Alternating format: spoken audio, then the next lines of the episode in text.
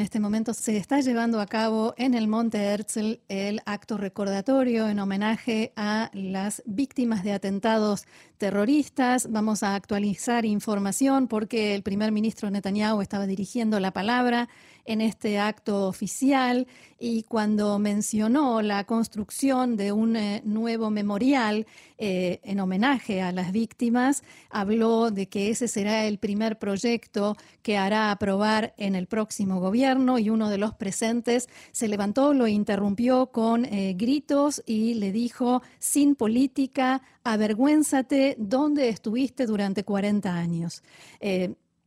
Hubo gente entre el público que le pidió que, mm, que, cesara los gritos, otros se unieron a su protesta, en fin, un momento desagradable a propósito de lo que veníamos eh, hablando y, mencionando, ¿no? Las, eh, las intervenciones de las últimas horas en los distintos actos. Un momento que no se necesita justamente en un día como este. Justamente hoy, así es.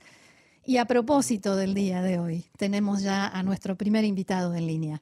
Exactamente, estamos en comunicación eh, con Marcelo Birmacher, con el escritor Marcelo Birmacher. Marcelo, buenas tardes para nosotros, buenos días para vos y gracias por estar en este momento con nosotros. ¿Qué tal? ¿Cómo les va? Muy buenos días. Todavía tengo el recuerdo de haber conversado con Roxana hace ahora eh, dos años eh, o tal vez un poquito más, no mucho más. Y bueno, mis ganas de volver a Israel, ni bien sea más fácil hacerlo.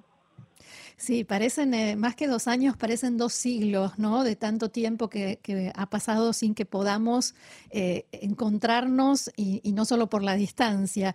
Pero te estamos llamando hoy para hablar en este día del recuerdo de tu hermano, Rubén Birmacher, eh, víctima de un atentado terrorista. Contanos, por favor, sobre él y sobre este atentado del año 2015.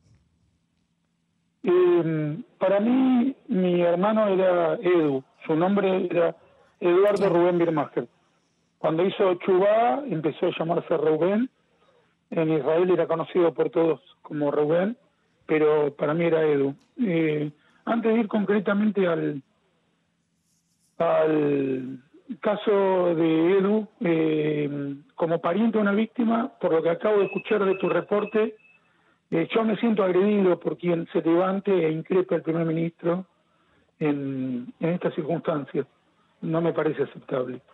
Eh, no estoy al tanto concretamente de la noticia, la acabo de escuchar por tu reporte, y lo cierto es que los judíos diaspóricos, y, creo que cualquier israelí que no esté en el momento presente, a no ser que vea la filmación, se entera por lo que le cuentan se entera por lo que cuentan los medios, ¿correcto?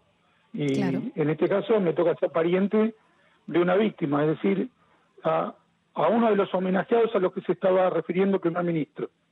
El primer ministro en Israel es elegido por el pueblo, eh, de, manera relativa como en todas las democracias que tienen primera magistratura, pero hay que respetarlo. Eh, después uno puede escribir, uno puede hablar en la radio, uno puede manifestarse en la calle, pero no se interrumpe un primer ministro cuando está hablando. No se le quita el derecho a la palabra que además fue votado por el pueblo. Ese es el primer punto que yo quería señalar.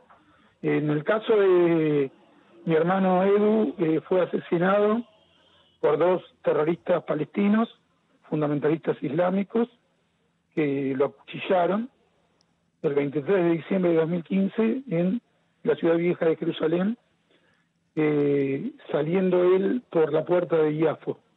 Ahí hay un recordatorio precisamente que puso eh, el Estado judío, hay una placa que recuerda tanto a él como al señor Ofer, que heroicamente se acercó a eh, participar junto a Edu de la lucha contra los terroristas, porque tanto Edu como Ofer que se acercó intentaron defenderse, pero estaban desarmados frente a dos terroristas eh, palestinos, fundamentalistas islámicos, armados con cuchillos.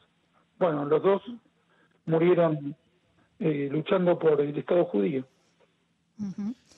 Recuerdo que se habló mucho sobre él en aquellos días, en, todos los homenajes, en, la ceremonia, incluso la ceremonia fúnebre, eh, con muchísimos elogios como docente, como hombre de la Torá. Eh, ¿Vos conocías ese aspecto de él y con qué aspecto diferente te quedaste en ese momento? Mm, yo conocía todos los aspectos de mi hermano y sospecho que, como todos los seres humanos, debía tener aspectos que yo no conocía. Pero el de estudioso de la Torá y docente y hombre de reflexión lo conocía desde que él hizo Chubá, cuando tenía 20 años, y desde antes lo conocía como alguien interesado en el pensamiento y, y en la transmisión del pensamiento pero alcanzó su excelencia desde que hizo Aliá y se dedicó a la transmisión de la Torah y sobre todo a la reflexión sobre la Torah. A mí me resultaba admirable escucharlo mm, transmitir y reflexionar sobre la información.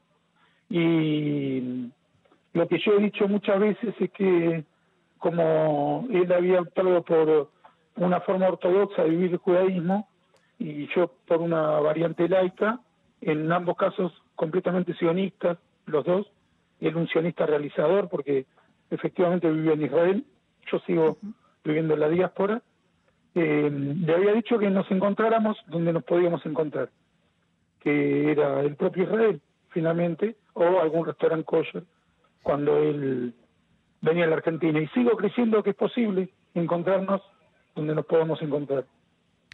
Marcelo, ¿cómo, más allá de, de, de, su actividad religiosa, cómo era Edu?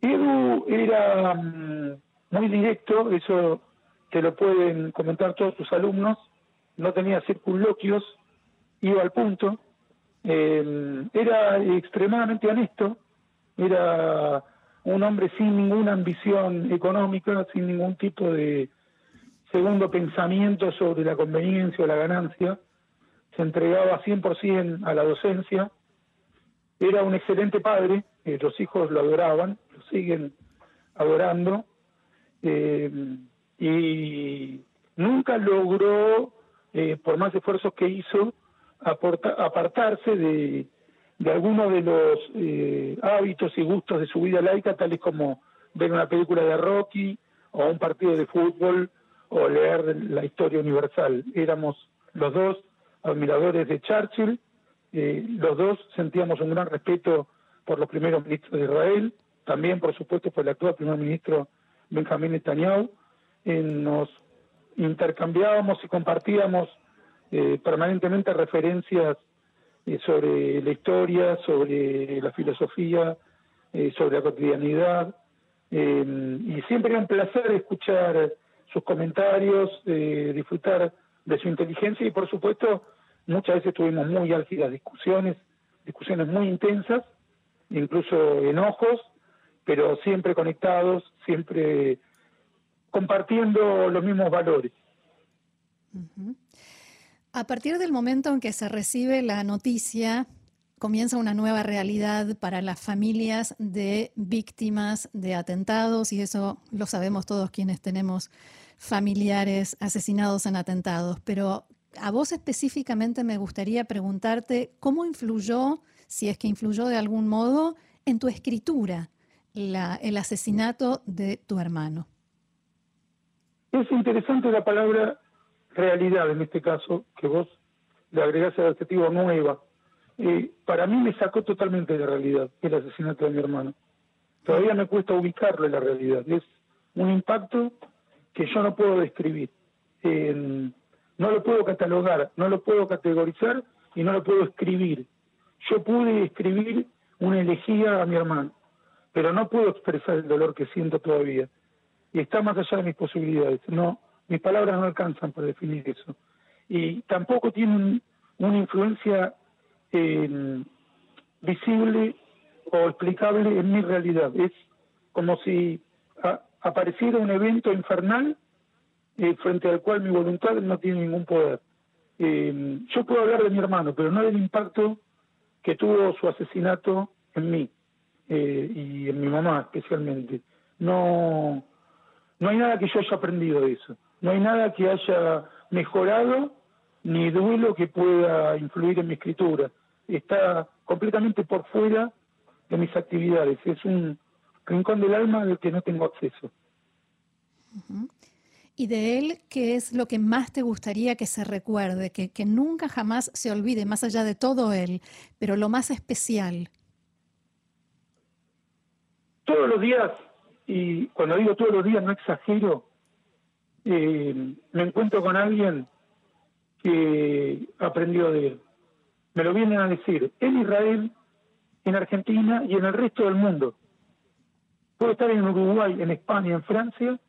Alguien se me acerca a decirme que conoció a Edu y que estudió con Edu. Esto no lo estoy exagerando, esto me pasa todos los días. El otro día, ayer, caminando por el 11. Y hoy en algún momento me va a pasar. Alguien me lo va a decir. Él no necesita que yo elija qué es lo que hay que recordar de él. Eh, todos los días alguien lo recuerda, por, como un maestro, como alguien, no un maestro en un sentido que tenía una preponderancia, sino que dedicó su vida a enseñar y a transmitir conocimiento. Y cada uno de sus hijos lo recuerdan, además de como un padre, también como un maestro. No olvidan los momentos que compartieron con él y lo que les pudo enseñar. Sí, cierro. Por último, sí, por mi parte, mi última pregunta es si tuvieras una sola oportunidad de decirle algo que no pudiste decirle porque su vida se truncó, ¿qué le dirías? Perdón, primero le diría perdón. Y, y lo llevaría, no lo llevaría, lo acompañaría a caminar una vez más por Jerusalén y, y quiero mm, eh, agregar algo que dije al principio pero quiero repetir ahora. Em, éramos eh, dos, y con mi hermano Daniel también, tres, mi hermano Daniel vive en Estados Unidos, pero éramos tres sionistas convencidos. De los tres que seguimos siendo sionistas convencidos, él fue, como dije antes, un sionista realizador. Él vivió efectivamente en Israel y no solo vivió en Israel, sino que ahora está para siempre en Israel. Y si bien yo diría perdón, las palabras que tengo para decirle no, no las sé todavía, pero sé que vamos a volver a encontrarnos en Israel. Marcelo, te agradecemos mucho estos minutos eh, aquí en CAN en Español, estos minutos para el recuerdo de tu hermano y tal vez sea bueno quedarse con esto que decías de todavía no pudiste aprender nada, eh, no te dejo ningún aprendizaje y tal vez eso sí es un aprendizaje, ¿no? El, el, el que estos casos no necesariamente tienen que dejar un aprendizaje. Eh, te agradecemos mucho. Sí. Y, solo una cosa más, desde la diáspora. Eh, no sé si ustedes son conscientes de que en este momento, por el proceso vacunatorio y las medidas que tomó Israel, son una de las democracias más admiradas del mundo. No, no sé si los israelíes son conscientes de con qué admiración los mira el mundo en estos días en que enfrentamos la pandemia. Me parece que eso nos tiene que ratificar también en el respeto a las autoridades electas, empezando por el primer ministro, no interrumpirlo cuando habla, no agredirlo, en todo caso disentir respetuosamente cuando llega el momento. Un millón de gracias por haberme llamado hoy y mi abrazo para todos los parientes de víctimas y para las víctimas también. Gracias, Marcelo, por esto tan personal y tan sentido. Muchas gracias.